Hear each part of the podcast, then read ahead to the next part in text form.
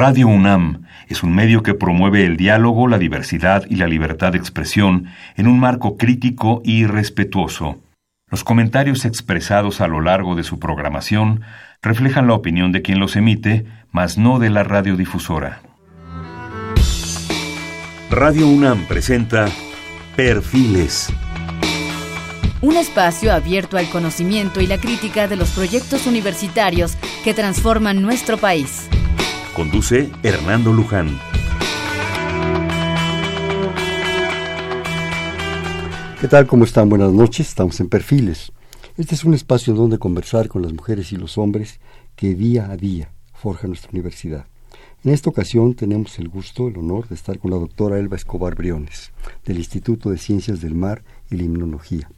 La doctora Escobar es investigadora titular de alto nivel del Instituto de Ciencias del Mar y la Inmunología de la UNAM en Ciudad Universitaria. Miembro de la Unidad Académica de, Ecológica de Ecología y Biodiversidad Acuática, donde es responsable del Laboratorio de Biodiversidad y Macroecología. Su línea de investigación es la oceanografía biológica, donde estudia los fondos marinos, imparte clases y dirige tesis a estudiantes de licenciatura y posgrado, a la fecha un total de, 33. Ha dirigido más de 40 proyectos de investigación y participado en más de 50 campañas oceanográficas nacionales e internacionales. Resultado de la labor de esta labor son más de 100 publicaciones, de las cuales eh, el 82% son en revistas indiciadas con factor de impacto. Asimismo, ha publicado libros, capítulos y otros productos. Creo conjuntamente con otras instituciones la Iniciativa Internacional de Administración del Océano Profundo, DOS por sus siglas en inglés, que está representada actualmente en cada uno de los foros que toman decisiones a nivel mundial sobre los mares. Entre los reconocimientos por pares a su labor se citan cuatro especies nuevas nombradas, premios y distinciones, miembro del Sistema Nacional de Investigadores, en fin, mejor hablamos contigo. Ah, son muchas, muchas cosas, Selva, y es la actual directora del Instituto de Ciencias del Mar y Limnología. Bienvenida, qué gusto tenerte. Muchísimas gracias. A ti, al contrario.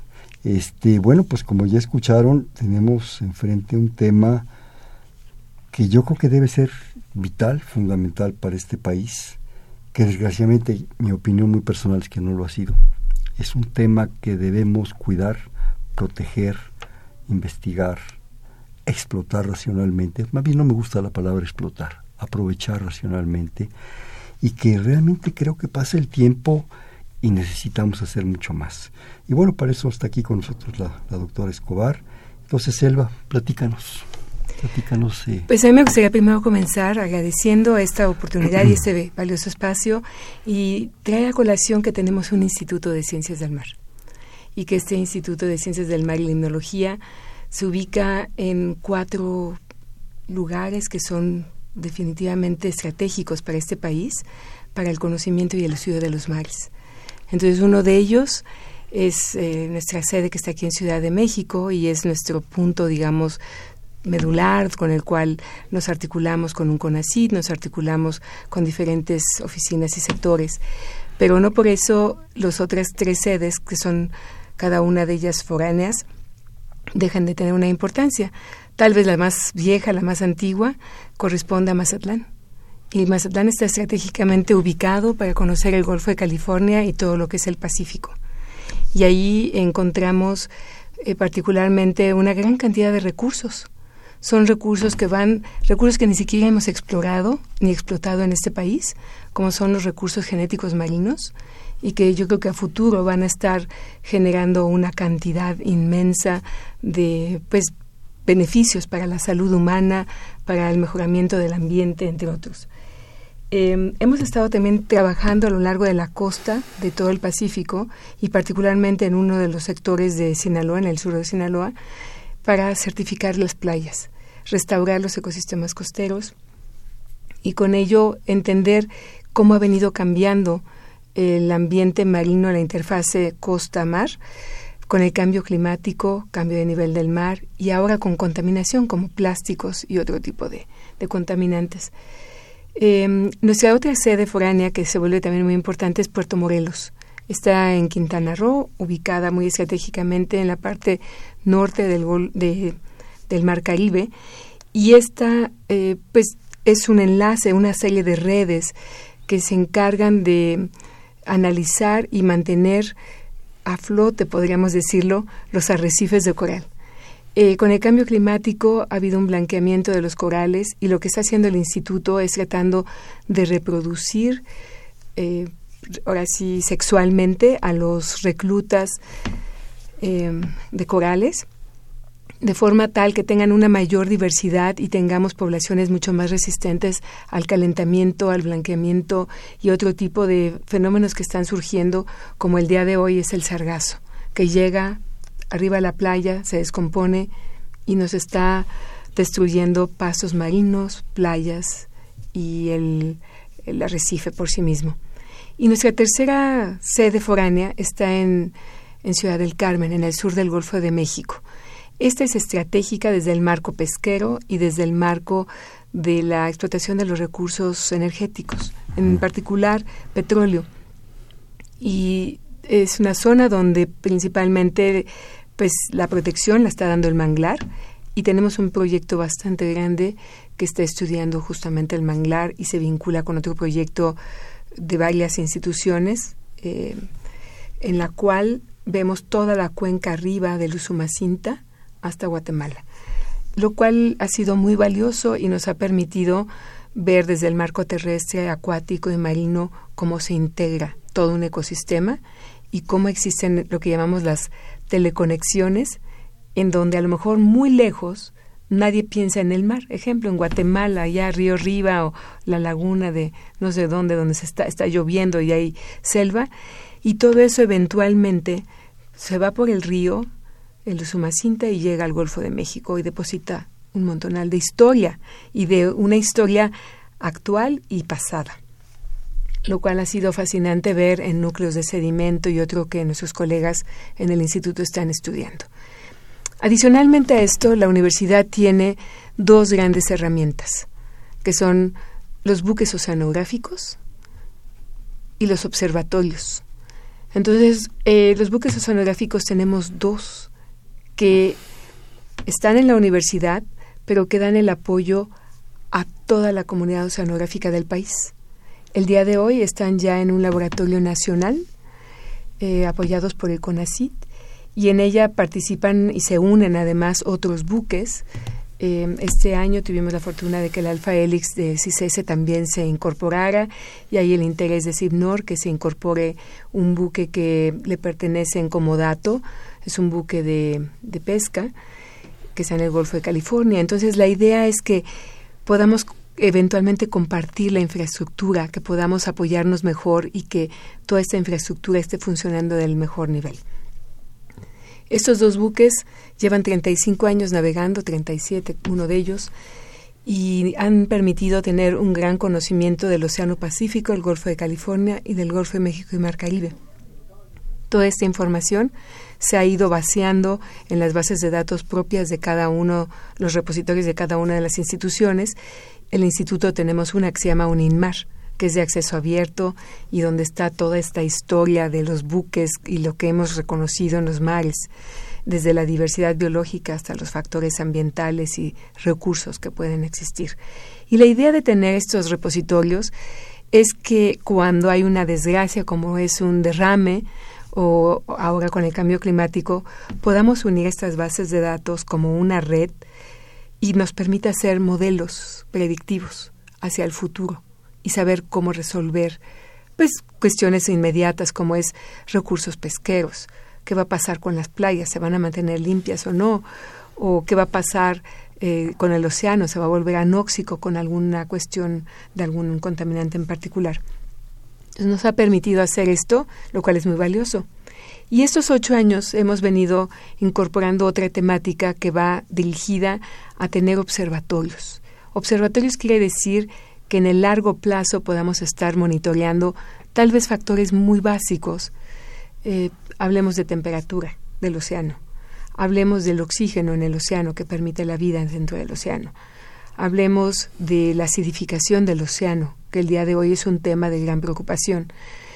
Y estos se están midiendo en forma continua, día a día, cada hora, cada minuto, dependiendo cómo estén eh, concatenados cada uno de ellos.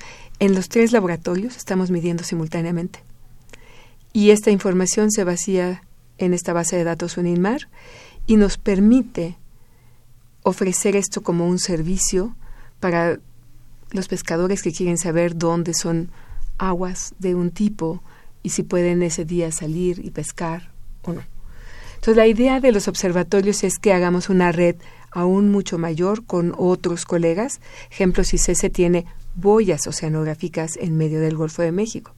Pero yo creo que mientras más formas de medir el océano tengamos, pues nos va a poder dar un gran servicio a la sociedad que a veces no pensamos en los mares.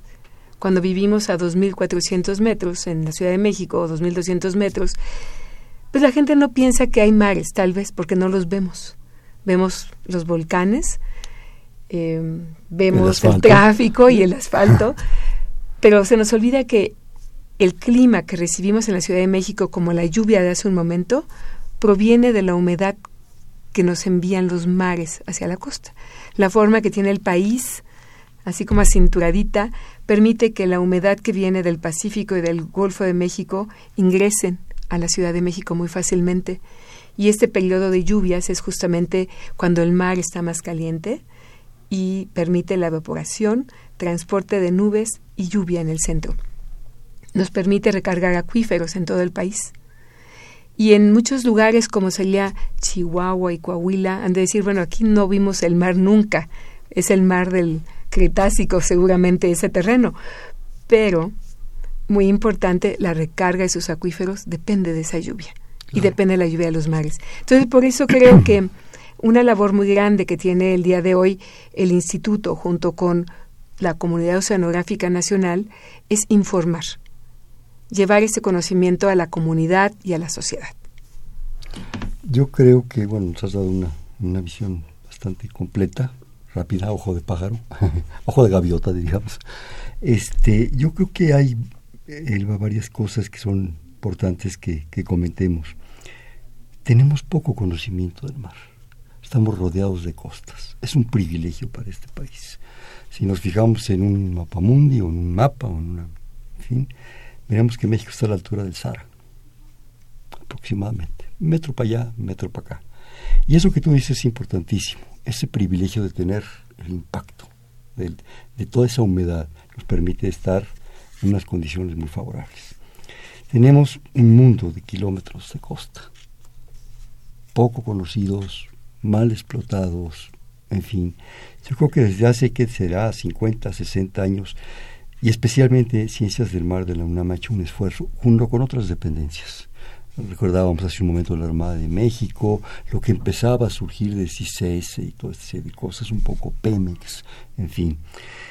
Pero falta, falta educarnos, ¿sí? Lo que tú decías de la difusión es importantísimo, pero también yo lo emparejaría con un proyecto de educación. Así es. No, no podemos desvincularlo, creo yo. Yo creo que en un momento dado necesitamos, y especialmente dirigido a los niñitos. Nosotros ya somos gatos viejos, ya nos hemos metido ahí por asunto de, de, de intereses, de, cultura, pero vienen generaciones, generaciones que tienen que entender que si eso primero no se conoce, no se aprecia, no se valora, se muere. Tan sencillito y tan dramático como eso. Entonces tenemos que educarnos, tenemos que conocerlo. Estos 50, 60, 70 años deben ser una experiencia, deben ser una forma de ver las cosas. Tú nos hablas y se ha hecho con un gran esfuerzo, no solo humano, físico, económico, estas entidades de ciencias del mar, los dos buques. Yo recuerdo alguna vez platicando con Alfredo Laguarda, ¿verdad? Que fue en su momento que se generaron eh, estos, este momento de los buques. Decía, si hay algo caro es un buque. Pero ¿qué es caro? ¿Cuál es la diferencia entre valor y precio? ¿Sí? ¿Cuánto cuesta un buque? No importa. ¿Cuánto cuesta el conocimiento del mar? Sin el mar somos, de ahí venimos, punto. Ah, no éramos más que unos ahí tepocates allá adentro y ya. ¿Qué es la diferencia entre valor y precio? Cuatro instancias no se me hacen suficientes. Yo estoy amarrando navajas, no sé a quién. ¿Quién va a marcar el presupuesto? y una cosa que siempre me ha llamado la atención, bueno, era la eterna pregunta que nos hacíamos desde estudiantes, ¿por qué en Ciudad de México? Yo, yo entiendo también las razones. La administración central, en fin, hay muchas posibilidades de negociaciones con CONACYT, muchas cosas. Y eso ha permitido que los investigadores salgan. Pero, ¿y dónde estudiamos los cuerpos de agua? La limnología. Así es. Y Nos hacen falta otras cuatro, ¿sí? Y te estoy embarcando a lo mejor, perdóname, ¿verdad? Porque te conozco y conozco tu capacidad de trabajo y de pasión. Necesitamos también estaciones en los cuerpos de agua. Chapala se nos muere. Cuatro ciénagas se nos mueren, por favor, ¿sí? Entonces, si no apoyan las autoridades, sean las que sean, las actuales o las que vengan, esto, cuidado. Sí, y fíjate que a veces es hablar de a quién le pertenece o de quién es la responsabilidad y el compromiso. De nosotros y, particularmente en el caso del agua, pues hay varias formas de ver el agua. En el caso del agua podríamos verla como desde el cuerpo natural, el cuerpo que contiene agua, que es el hábitat de organismos y que da vida. Pero también lo vemos como el agua entubada. Y creo que en el país se ha visto por muchos años el agua entubada porque es una necesidad de las personas para bañarse, para lavar, para, para lavarse los dientes, lavarse los dientes, para aguantar, para cocinar y para vivir. Entonces el agua le pertenece al humano, en pocas palabras, y eso es a nivel global. Y sin embargo, el paquete más grande de agua, digamos, nuestra agua del futuro, de las futuras generaciones, de los nietos de los niños que están el día de hoy apenas naciendo, bueno, sus nietos van a vivir probablemente de la desalación del agua de mar, porque ese es el agua tal vez más valiosa. Pero el agua que tenemos en el continente es un agua de gran valor y la cual casi siempre cuando vemos los informes lo que vemos es cuánto hay entubado y cuánto es lo que va a haber de flujo a, no sé dónde y demás. Y sin embargo, en la Ciudad de México seguimos creciendo verticalmente con grandes edificios y la pregunta es de dónde va a venir el agua. Porque el agua la desechamos después de usarla, se va después de lavarnos, después de jalar la cadena, se va después de lavar los trastes y se acabó. O sea, no sabemos a dónde se va. Y además, perdón que te interrumpa, la mayoría de las veces contaminada. Ah, claro, sí, se está yendo contaminada y alguna vez alguien me decía que por favor no se la descontaminen en donde cultivan, porque la quieren con mucha materia orgánica para poder hacer el crecimiento de fresas y de otro tipo de vegetales. Sin embargo, tenemos que pensar que tenemos que tener y convivir y aprender a convivir con los cuerpos de agua que no estén sucios. Y esto quiere decir, en la Ciudad de México, pues se generó en un lago, en un lago que en su momento estuvo prístino y que muy seguramente permitió que hubiera vida y sostuvo el crecimiento de los primeros habitantes. Sería ideal que el día de hoy la Ciudad de México fuera eh, pues analizando el crear o recrear muchos de estos lagos como un mecanismo natural del flujo que tiene que haber del agua y evitar que pues poco a poco se vaya asentando la Ciudad de México. Si dejamos ese pequeño colchón, sube y baja, sube y baja, es agua, pero también es agua que va a permitir que siga habiendo la vida natural que había en este Valle de México. No nada más es el Valle de México. Hay lagos a lo largo, a lo largo de todo el eje volcánico.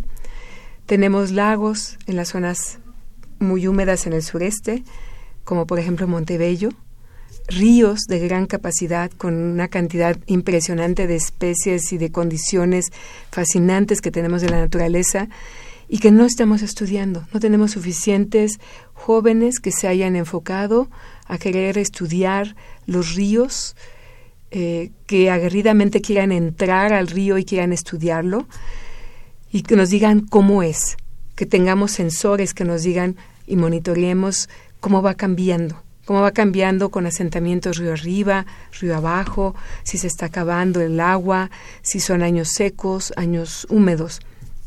Conocemos muy poco de nuestra agua, como tú lo mencionas, y luego además tenemos en Yucatán cenotes, donde sí se ha hecho un poco más de esfuerzo. ¿Qué ha hecho el instituto? Hemos tratado de integrar esfuerzos conjuntos con otras instituciones, regionalmente, porque hay que ver que no tenemos por qué movernos, sino cada quien hay que hacerla crecer. En el caso del sureste, la misma universidad ha creado ahora la Escuela Nacional em, en Mérida y esta escuela va a albergar pues varios tipos de licenciaturas que incluyen desde la zona costera, el mar y los embalses. Y esto se hace en una coordinación también con la UADI, con el CICI, con, que son entidades instituciones locales. Porque hay que crecer y unirnos con todos ellos. Son hermanos chicos, hermanos grandes y hay que abrazarlos. Em, de igual forma, por ejemplo, otros institutos, por ejemplo, los institutos GEOS, en Sonora, Instituto de Geología, por ejemplo, ha venido también reforzando en Sonora y tratando de ver cómo podemos apoyarnos y crecer. Yo creo que en la medida que hagamos este tipo de esfuerzos, y en esta están involucrados desde el Foro Consultivo, desde la Academia de Ciencias, em, el Colegio Nacional, son esfuerzos que se están haciendo de una forma coordinada en donde a los jóvenes que están en, la, en el bachillerato, a veces desde la secundaria, ya los estamos integrando. Los integramos a participar en estancias, en visitas, en que nosotros vayamos a darles pláticas y que los hagamos soñar, a que ellos se imaginen ellos ser las personas que están ocupando estos espacios que nosotros ocupamos en el futuro pero también otros que se van generando, emergentes. Yo cuando hablo del, del mar y de los lagos, les digo, en un lado estamos los investigadores, pero hay una línea muy larga de usuarios del agua y del mar. En un extremo vamos a encontrar a lo mejor al pescador. Y en medio el que vende, el que tiene el restaurante, el que fabrica el barco, el que fabrica el compás para el barco. Desgraciadamente el coyote. También. Y, tenemos esas fronteras. O sea, porque siempre hablamos de las fronteras norte y sur, con Guatemala, con Belice y con Estados Unidos.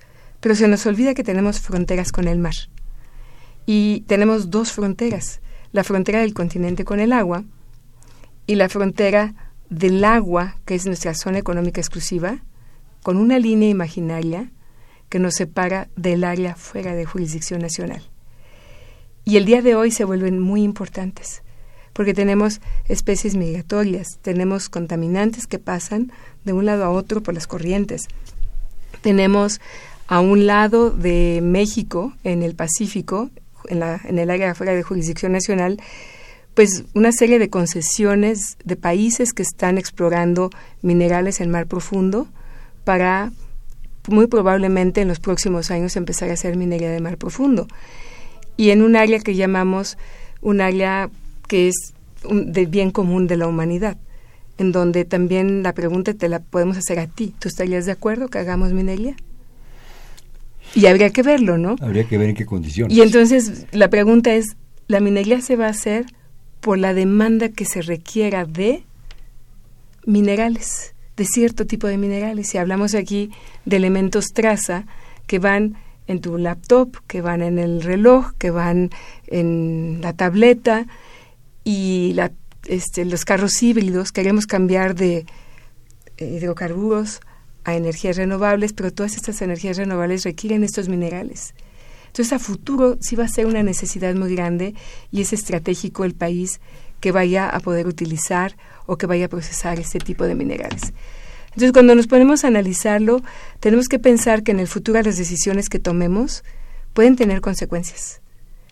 Y ante todo tenemos que ver dónde queda la humanidad y dónde queda el hombre como persona eh, y a qué lo vamos a exponer, en qué riesgos va a quedar. Yo creo que hemos vivido en los años pasados, en siglo pasado y lo que va de este, en un clima de una profunda contradicción entre el hombre y la naturaleza es algo que, que se dio naturalmente, desgraciadamente. Me duele la palabra naturalmente. No teníamos conciencia de lo que estaba pasando. Algunas gentes brillantes nos llamaron la atención. Recuerdo el Club de Roma en 60, recuerdo eh, Silent Spring de Raquel Carson. Empezaron a darnos señales en los años 50, Z, cuidado, ahí viene el lobo. Y por ejemplo, que tú lo mencionabas en un momento del agua, el lobo ya les llegó a Sudáfrica. Sí. Ahí está el lobo, ¿sí? Y es un, punto de toque. Esa contradicción, yo creo, tratando de ser muy positivo, podemos todavía romperla, desestructurarla, pero necesitamos educarnos. Yo insisto mucho en eso, Elba.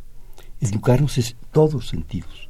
Considerar lo que tú hace un momento me decías antes de entrar a la cabina, el mar no es la orillita de la playa, generalmente ya muy contaminada, el bikini precioso que pasa, que todos admiramos, ¿verdad? Sea él o ella, no importa, ¿sí? La orillita, el coco y la cerveza. El mar, la playa es, es inmenso y de eso dependemos. Tenemos que educarnos, tenemos que saber qué es, disfrutarlo, sí. Tenemos también dentro de esa contradicción un gran problema, la supervivencia del hombre mismo. Es el mismo problema, y tú lo estudias, has estudiado como bióloga. Eh, no, no, no, no tiren el bosque, no haya pastoreo, no haya esto. Tenemos que hacer una utilización racional de todas las cosas. El mar es de todos y la obligación es de la humanidad, siete mil y pico millones de, de gentes. No es nuestro mar. El mar no tiene fronteras, como no los tienen los pericos, las aves, las ballenas, la mano del muerto. ¿sí? Esa es una responsabilidad profunda del ser humano pero tenemos que avanzar, estamos contratiempo. Sí, tenemos que evitar la pérdida de muchos de los servicios que los damos por hecho. O sea, simplemente decir, tengo agua y es, ya lo doy por hecho. Qué bonito. Pero el servicio depende de que existe el agua y que no esté contaminada. Claro. Eh, el servicio que te da la barrera del arrecife cuando viene un huracán es que detiene de golpe el huracán y te llega aminorado hacia la playa y a la costa, de forma tal que no se te inunda tu casa. Si tú pierdes ese arrecife, es como cuando tuvieras los dientes de muy mala calidad que al morder un pedazo de pan se te rompan. En la misma forma ocurre con el arrecife, con la acidificación del océano. Entonces tenemos ya que ir viendo y analizando qué herramientas tenemos el día de hoy que nos permite conocer mejor el mar. Y yo siempre digo, la investigación sirve a veces es aplicada inmediatamente, pero en otras nos está dando las herramientas y el conocimiento para que lo apliquemos en la toma de decisiones. Teniendo satélites el día de hoy, podemos ver el mar desde el satélite. Adicionalmente podemos validar eso que vemos con una embarcación. Podemos tener boyas, gliders, drifters, eh, robots, eh, todo lo que ustedes, o sea, todo lo que sean observatorios pero de todos modos tenemos que seguir validando. Entonces el hombre va a tener que seguir, hombre mujeres, tenemos que seguir yendo al mar. Mujeres y hombres. tenemos que seguir yendo al mar para validar esta información. Y tenemos que ir formando nuevos, nuevas generaciones para que tengan este conocimiento y nos ayuden a sensibilizar a todos. Muchas veces, y platicábamos hace un rato, que lo mencioné cuando hablé de Guatemala, que ahí se origina el agua que va por el Sumacinte y que llega al Golfo de México y el pescador no entiende por qué debe llegar el agua contaminada, pero el que está en Guatemala jamás se imagina que esa agua llega y todo lo que le puedan aventar en el camino, que son fertilizantes y otro tipo de cosas, vaya a llegar al Golfo de México. Pero es el pescador el que se va a quejar cuando llega y tenga un agua nóxica o los peces estén contaminados, ya no se los pueda comer, tenga una marea roja y toda la gente esté contaminada y se muera. Bueno, Igualmente ocurre si no educamos eh, aquí en la Ciudad de México y decimos cuál es la gran importancia aquí en la Ciudad de México de que a lo mejor no desecháramos tanto plástico o no usáramos tanto plástico para envasar muchas cosas y poco a poco irnos regresando a otras formas de cómo llevar el agua y cuidar esa agua que es tan preciosa para la vida. Entonces, nuestras nuevas generaciones deben utilizar todo ese conocimiento que tenemos de ciencia básica, desde genomas, genes, análisis de laboratorio, análisis químicos, geoquímicos, el satélite, sensores remotos, drones, para poder estudiar y entender mejor nuestras aguas en el continente y las costas y los mares. ¿Me permites hacer un corte, por favor, Elba? Estamos en Perfiles, un espacio en donde conversar con las mujeres y los hombres que día a día forjan nuestra universidad. Estamos platicando con la doctora Elba Escobar Briones, actual directora del Instituto de Ciencias del Mar y Limnología. Estamos en el 5536-8989. Repito, 5536-8989. ¿Por dónde quieres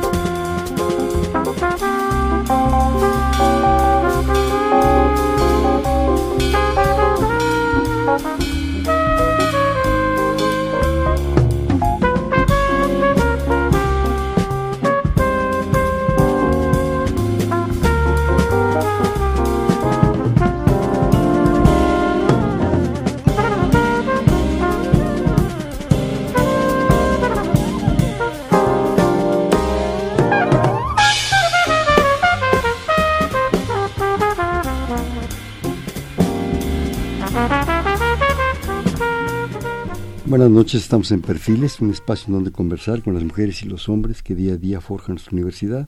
Les comentamos que estábamos en el 55 36 89 89 platicando con la doctora Elba Escobar Briones, actual directora del Instituto de Ciencias del Mar y Limnología de la UNAM. Ahorita que estabas platicando en tu última intervención, hiciste recordar 52, 58, sexenio de Adolfo Ruiz Cortines, veracruzano, jarocho, fanático del dominó, ¿verdad? Él conocía el mar y se le ocurrió un proyecto que se llamaba La Marcha al Mar. Ni se marchó, ni se hizo nada por el mar. ¿Sí? 58, que fue cuando salió. Es tiempo ya ahora sí de marchar al mar. Ya es tiempo de que ahora sí lo, lo hagamos. Y sobre todo yo creo que es muy importante el apoyo. La investigación no solo se hace con pasión, con entusiasmo como el tuyo, con una serie de gentes. El instituto ha crecido sorprendentemente es impresionante, pero no es suficiente. Se requiere apoyo. Yo creo que se ha llegado a un punto, mi versión muy personal, un punto de, de, ya de toque. Ya llegamos hasta aquí, tenemos cosas extraordinarias y sorprendentes como lo que nos dices, bases de datos integradas, en fin, compaginación de, de, información, lo que tú quieras. Pero ¿y ahora? ¿Hacia dónde? ¿Qué viene? ¿Cuáles son los retos? Yo creo que es tiempo se habla actualmente que México entra en un tiempo de, cambios, ¿sí? Yo creo que ese es tiempo de cambios ya. Me preocupa que en toda esta he seguido, no te voy a decir que con profundo interés este seguimiento del TLC y de varias cosas, trato de mantenerme informado. Me preocupa que no he oído nada del medio ambiente, me preocupa que no he oído nada, mucho menos del mar. Sí, al menos en la, en la, referencia pública, a lo mejor internamente sí se ha dicho, y si no, una disculpa, yo no lo conozco. Me preocupa que durante las campañas, las que sean, tampoco lo escuché. Entonces, ¿qué? ¿Hacia dónde? ¿El agua? ¿Qué, ¿Cuáles son los grandes retos de la humanidad? Las ciencias del mar, el agua, las neurociencias, la informática, de cosas. Pero ahorita hablemos de dos, el agua en todas sus formas, sus cuerpos acuáticos, la limnología y las ciencias del mar. ¿Cuál es el futuro agua? Fíjate que uno de los temas más importantes en el marco de lagos, en general agua y océanos, es que son un sistema de soporte de la sociedad. Y entonces tenemos que prever que a futuro tengamos la capacidad de mover la economía y reconocer cuánto los mares nos van a permitir desarrollar el país. Yo quiero meterme ahorita al país porque finalmente es como un fractal en donde me voy localmente y después me voy al estado y después me voy al país y de ahí ya se va a la región y al resto del globo terráqueo. Pero yo creo que ahorita para el país es algo muy importante saber que los mares son más grandes y al ser más grandes tenemos que voltear a verlos porque de alguna forma tienen una influencia en cómo vivimos en el país o pueden tener un papel muy importante de cómo nos podemos desarrollar a futuro. En este sentido, el tener prácticas más sustentables eh, para el uso de los recursos futuros, pues es una gran necesidad del país. O sea, no podemos nada más pasar por el mar y recoger todo y después decir, ah, no sabía que no debía sacar todos los peces y congelarlos y poner el dinero en el banco, que sería una visión extrema. Pero sí el decir, voy a tener áreas protegidas que me permitan que ahí crezcan las especies que voy a necesitar cuando salgan del área protegida, porque como tú bien lo dijiste, no hay fronteras, no hay una red, no hay una muralla que separe esa, esa área natural protegida, de ahí van a ir saliendo hacia lugares donde sí los podemos pescar, lo cual es una forma de visión de un uso sustentable de un recurso. A veces los diferentes usos se enciman y aquí puedo hablar de varios de ellos. Navegación. es uno de los usos que tenemos cotidianos todo el tiempo, tanto en lagos, ríos como en, el mar. Y en esos mismos lugares que navegamos, a veces pescamos. Tratamos de que no sean las mismas áreas protegidas, tratamos de que sea fuera del área protegida y las áreas tratan de estar fuera de estos caminos, ¿no? Eh, podemos sacar energéticos, podemos pensar en a futuro extraer recursos genéticos marinos, podemos generar energía por oleaje, por viento, que no lo hemos casi explotado en el país. Y mucho de ello, el día de hoy hay un gran proyecto de CENER que hemos hecho conjuntamente en el instituto con ingeniería, con otras instituciones, con el CISAL y demás, es el cambio del gradiente que tenemos de aguas muy frías a aguas superficiales calientes, lo cual permite generar, por este cambio de temperatura rápido y brusco, energía. Y son de las cosas que estamos tratando de explorar como ciencia básica y que tenemos la certeza que va a ser una aplicación inmediata a futuro. Y creo que México debe voltear a ver estas oportunidades de otras formas de utilizar los mares, oleaje, corrientes, vientos sobre la superficie del océano, em, geotermia proveniente de México tiene en el lado del Océano Pacífico una zona muy activa de vulcanismo y hidrotermalismo y ese también se ha estado explorando para ver qué tan útil podría ser utilizar la geotermia como un mecanismo de generar energía para el país. Yo creo que alguna vez cuando se atreve uno a asomarse al instituto, que se maravilla uno, no era mi vocación, pero sí de muchos de mis amigos, tú completamente, este, realmente las pláticas, las conferencias, eh, el, el, compartir información, lo sorprende a uno. Todo esto que tú me dices ahorita, el potencial del mar y sobre todo el privilegio que tiene México de tener esta maravilla. ¿sí? Yo creo que somos envidiados por muchos países. De hecho, mucha gente viene a explotar a nuestros mares en, forma que realmente no es conveniente, desde las ballenas, pasando por la vaquita, por la totuaba, por toda una serie de cosas. Pero yo creo que hay un elemento, Elba, que siempre me ha preocupado, lo he percibido y me preocupa, que es el elemento humano cotidiano, el pescador. ¿Cuánta gente vive del mar? O intenta vivir, o malvive, o quisiera vivir mejor. Es un mundo que dentro de todo este proceso de la investigación y el futuro y la energía, en fin, es un hecho real. Es un hecho real de, de hace siglos, ¿sí? que ha evolucionado en su forma y en su manera. ¿sí? Pero el pescador tiene una problemática. Para empezar, comer diario. ¿sí? Segundo, la corrupción. ¿sí? Las condiciones de vida. Cuando convive uno con ciertos pescadores, y tú lo has hecho mucho, el alcoholismo, la prostitución, las enfermedades venéreas, es un mundo que verdaderamente los agobia y que no les permite a lo mejor percibir las cosas de otra manera más que en el día a día y en una forma y en un esfuerzo terrible. ¿sí? Yo creo que valdría la pena, no creo que sea labor de ciencias del mar, pero ustedes tienen mucho que decir, que esa gente también se eduque, apoyar a esa gente. Son seres humanos. Claro. Es el niñito que anda encuerado ahí en la orillita de la playa mientras el papá echa unos anzuelitos y saca unos pescaditos de este tamaño, dos para comer y tres para vender. ¿Y esa venta a dónde se va? ¿A qué burdel se va? ¿Sí? Entonces, hay un mundo ahí de educación sí, que yo creo que, que, ustedes pueden apoyar mucho en el sentido del conocimiento, no el de la educación, eso le toca a otras instancias. Sí, Fíjate que uno de los temas más discutidos, creo yo, es justamente la pesquería, porque es el alimento de, pues, del mundo en general y es lo que ha permitido que el hombre evolucione a ser un hombre pensante, una persona pensante. El desarrollo del cerebro justamente tiene un origen en este alimento del mar. ¿Qué ocurre eh, con México? México está ubicado en una latitud tal que confluyen áreas de muy alta productividad con las corrientes frías o con las urgencias, pero la mayor parte del país está inmerso en un área muy tropical y con el cambio climático se está tropicalizando mucho más. ¿Qué significa eso para el pescador? Es una pérdida de recurso. vamos a perder recurso porque se va a volver un mar más diverso, con menos abundancia, con animales más pequeñitos.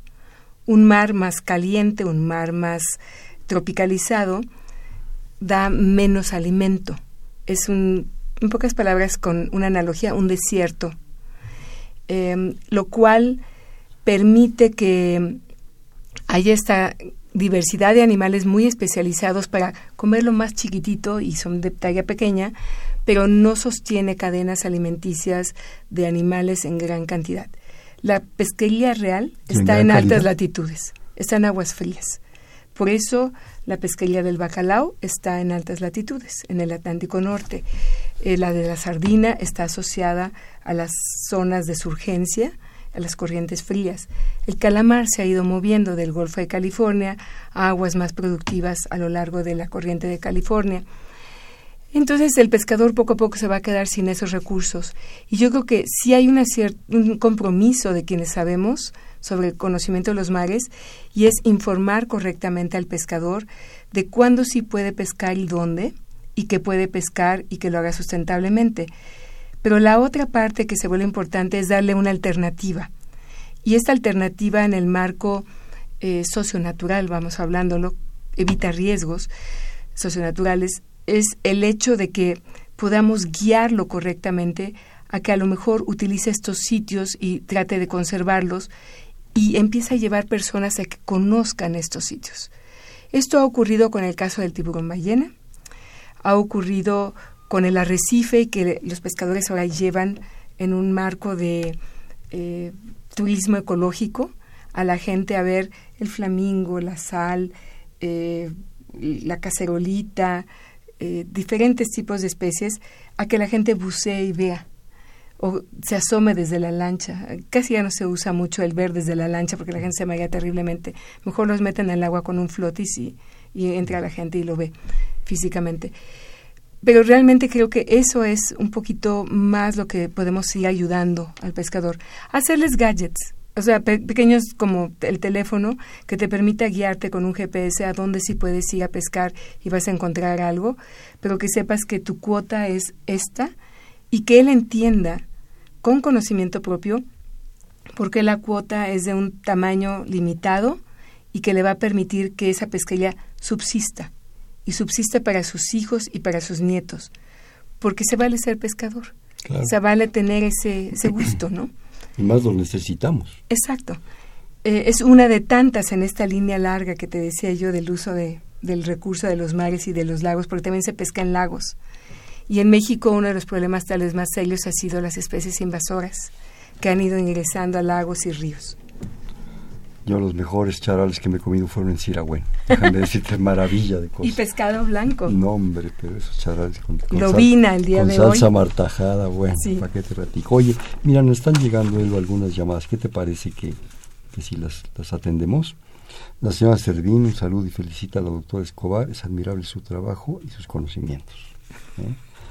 Eh, Ángel Ernesto Pérez, de la colonia Coptemuc eh, de la creación un saludo y una felicitación.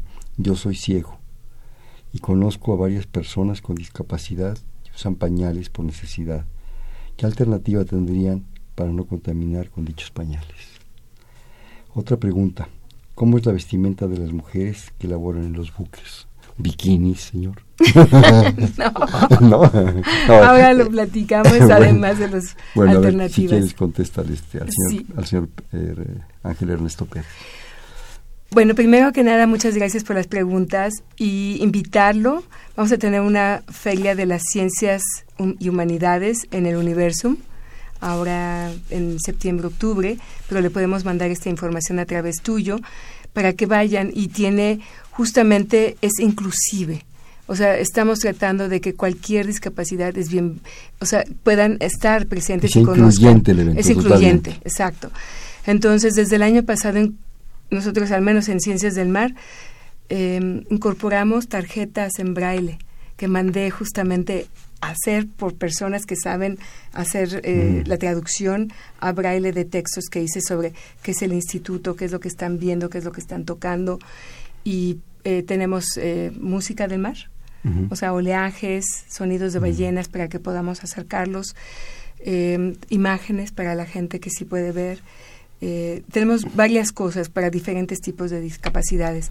Ahora, ¿qué con los pañales? Los pañales eh, han ido poco a poco evolucionando y en muchos de los casos y de los países que han evolucionado hacia el uso de un pañal que se deshace con el agua y que además se integra y que no contamina. Eh, sí tiene que haber un procesado del exceso de materia orgánica, pero para eso, bueno, existen actualmente ya plantas de tratamiento para el agua. Y creo que debemos hacer uso correcto de ellas y aprovecharlas. Pero prácticamente hay ropa, hay envases, hay platos, al igual que pañales que se pueden deshacer. Una historia como interesante. Los japoneses cuando viajan en el Shinkai, que es el sumergible que baja a 8.000 metros, eh, como a veces permanecemos quienes viajamos en el sumergible, ocho horas, pues en algún momento alguna gente sí tiene necesidad de ir al baño. Entonces en el caso de las mujeres, eh, las japonesas les da muchísima pena, usan un pañal que después se pone en un recipiente y ese recipiente lo disuelve y se usa después como fertilizante para hidroponias y cosas como estas.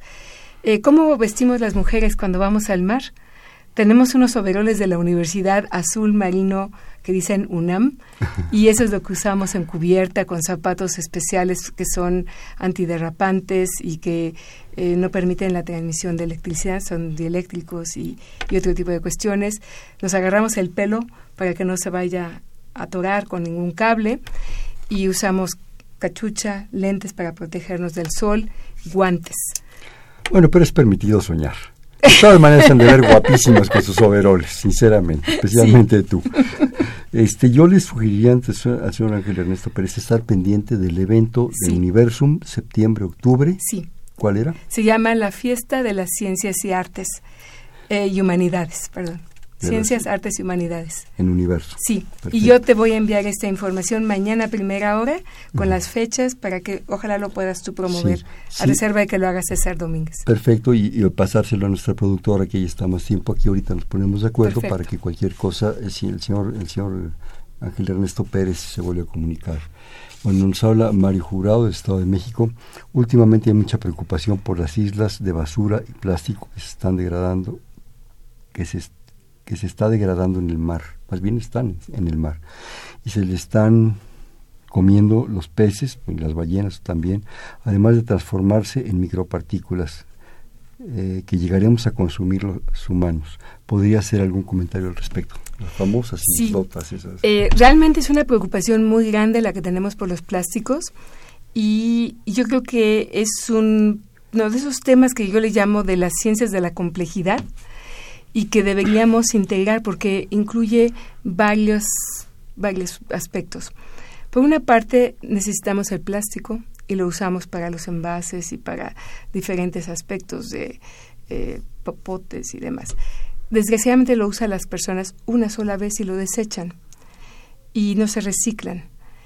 Eh, se van a la basura y van directo al mar. En el mar tiene dos formas de contaminar.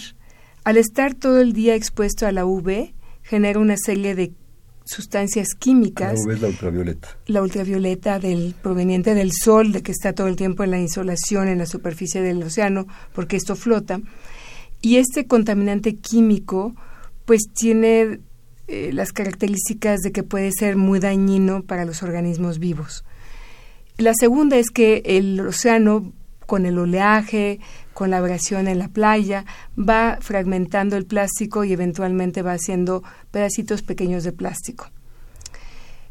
Ese es un tipo de plástico de talla pequeña que ingieren aves, invertebrados y peces. Y el, hemos visto que últimamente muchos de esos organismos, como no distinguen entre un organismo vivo y el plástico, lo comen, lo ingieren y eventualmente los tapona y se mueren y lo sabemos porque aparecen muertos y todo el tracto digestivo está lleno de plástico. Pero más peligroso aún es el microplástico que se usa como abrasivo para diferentes fines, desde industriales hasta de spas y belleza. Y el problema es que se va y se deposita igual en la playa como en la sal. Y esto pasa por torrentes sanguíneos y tapona vasos muy pequeñitos y se acumula y se acumula en hígado. Eh, creo que el daño es irreparable y pues muchas de las personas respondemos en forma diferente dependiendo de qué comemos y cuánto comemos. Pero separar microplásticos de la sal es realmente muy difícil. Tal vez la forma de hacerlo sería disolver la sal y quedaría el plástico, pero separarlo a alguien que está en su casa no lo puede hacer. Entonces, esas son las preocupaciones que tenemos y que estamos queriendo trabajar conjuntamente, no nada más los biólogos marinos o los geofísicos y físicos marinos o químicos marinos, sino que necesitamos de ingenieros, de químicos industriales y de muchas otras disciplinas, incluyendo juristas, abogados que nos ayuden a hacer normas y que puedan entender y dialogar con nosotros para explicarles cuál es la problemática y, y pues proponer cómo generar estas normas que nos permitan tener una mejor convivencia con nuestro ambiente y evitar esta serie de contaminantes que van a afectar finalmente al hombre. Yo creo que hay un factor que valdría la pena comentar, Eva, el volumen el volumen de lo que está saliendo, el volumen de lo que está cayendo en el mar o se está lanzando al mar es impactante. Sí. Eh, la cantidad que se genera, una cosa que se ha visto y lo que nos llamó la atención fue cuando hubo una campaña que se llamó la campaña Malespina, que fue una un, viaje de circunnavegación y ahí es donde se descubrió que justamente se acumula en los giros porque flota, es eh, el valorar desde cuándo se ha venido incorporando y desde cuándo son esos plásticos que están en los giros, porque sigue habiendo esta incorporación de plástico. Entonces, eh, ¿cuál es la cantidad y cómo detenerla antes de que sea excesiva y que genere un daño mucho mayor? Claro. Este, bueno, nos habla también Lourdes Olivera, un saludo a Lourdes. Este, te felicita. Eh, por el hermoso programa que están dando y es una gran labor que están realizando en todo el trabajo. Yo tengo aquí una serie de mensajes de, em, de la gente de aquí de Radio UNAM que también está escuchando. Un gran saludo a Monse, a Sergio Ruel, a Roca Espacial, Monse, Roca Espacial, que está parando oreja, qué bueno. Torque, Leti, Torquemada, muchísimas gracias que nos escuchan, ¿no? Sí, todo el grupo de La Voz, agradezco mucho que estén conectados y escuchando. Muchas gracias. Eh, bueno, te, decía de Lourdes Olivera, que queremos su programa y te felicita, una compañera de la facultad. Eh, Josefina Cruz es un gran tema el que están tratando invitados, sobre todo por la cuestión de la contaminación y que va a dar a los océanos, particularmente los plásticos como el de las bolsas o los popotes. Es muy importante conocer las diversas alternativas que se han desarrollado para disminuir la contaminación. Te mando una felicitación. Muchísimas gracias por los comentarios. Este, mi querida Elba, nos quedan escasos, escasos minutos, algún tema, alguna... Sí, bueno, regresando nada más rápidamente a lo de los popotes como alternativas. Mira, eh, yo recuerdo en la niñez los botes eran de papel. De papel, pero se te deshacían a media limonada, es, es una barbaridad. Pero, a media limonada ya no había Pero los papeles el día de hoy han mejorado y tenemos ya otra serie de materiales que se deshacen también en mediano plazo. Y yo creo que deberíamos empezar a explorar ¿Qué otras alternativas tenemos? Y justamente por eso mencionaba yo la importancia de los ingenieros, los ingenieros químicos, ingenieros industriales, que tenemos que unirnos. Sí, los arquitectos. O sea, toda la gente, si nos unimos, creo que vamos a poder hacer algo mucho más valioso y tomar conciencia. Yo creo que hay gente, tú lo mencionabas, los enfermos, gente que está en el hospital en condiciones pues desfavorables, se usa que hasta donde yo sé toda la pipeta de vidrio. Creo, no, no estoy seguro pero yo propongo una campaña que se llame El rico y sabroso trago. Toda la vida hemos dado tragos. ¿Qué mejor cosa que una botella así sabrosa, en fin, un buen trago en el vaso de agua? ¿Para qué queremos popote? Y luego hasta se le llena uno aquí de, de, capuchino el bigote y oye. Exacto. pues te lo limpias. Es para el beso. Es para, es para pues que mejor, ¿verdad? Oye, Elba, nos quedan escasos dos minutos. Un breve comentario final. Bueno, antes que nada, señalar la importancia que es la educación y que el día de hoy nos debemos mucho, y sobre todo hablando de desde la universidad y desde un instituto de investigación, en que tenemos este compromiso muy grande con el país y con la sociedad mexicana para ayudar a educar, para llevar conocimiento a las comunidades, incluyendo las más lejanas. Yo quisiera imaginarme preguntarle a la gente que está en la sierra, en la selva, la candona, y que a lo mejor los niños quisieran también tener este conocimiento de los mares y del agua. A mí me gustaría también conocer de ellos, el cómo se dice a lo mejor en Sotzil las diferentes formas del agua que puede haber. Claro. El agua del rocío, el agua, que está en el suelo, el agua que está en el subsuelo, el agua que llega al, al arroyuelito y que se puede beber. O sea, este tipo de aspectos es un aprendizaje mutuo que nos debemos en todo el país. Claro. Oye, pues como siempre, un, agradecimiento, pero también vamos a jugar un bote pronto. Una palabra, ya, ya lo has jugado, no te me apaniques. Y otra me, me respondes inmediatamente, ¿sí? Océanos. Azul. Mar. El verde. Olas. Suaves. Ciencias del mar. Sabiduría. Investigación. Mucha diversión. Buques oceanográficos. Gran herramienta. Investigadores en ciencias. Mis amigos. Te dejé sin palabras. El futuro.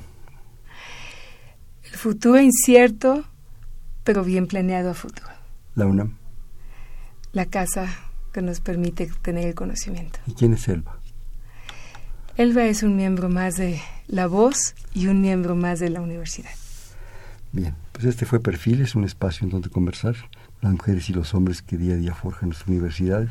Estuvo con nosotros la actual directora del Instituto de Ciencias del Mar, la doctora Elba Escobar Briones. Elba, como siempre, muchísimas gracias por tu presencia. En la coordinación la doctora Silvia Torres, en los controles Humberto Sánchez Castrejón, en la producción Rocío García Rocha, en la conducción Hernando Luján. Este fue Perfiles, un espacio en donde conversar con las mujeres y los hombres que día a día forjan nuestra universidad. Gracias, buenas noches. Perfiles, un programa de Radio UNAM.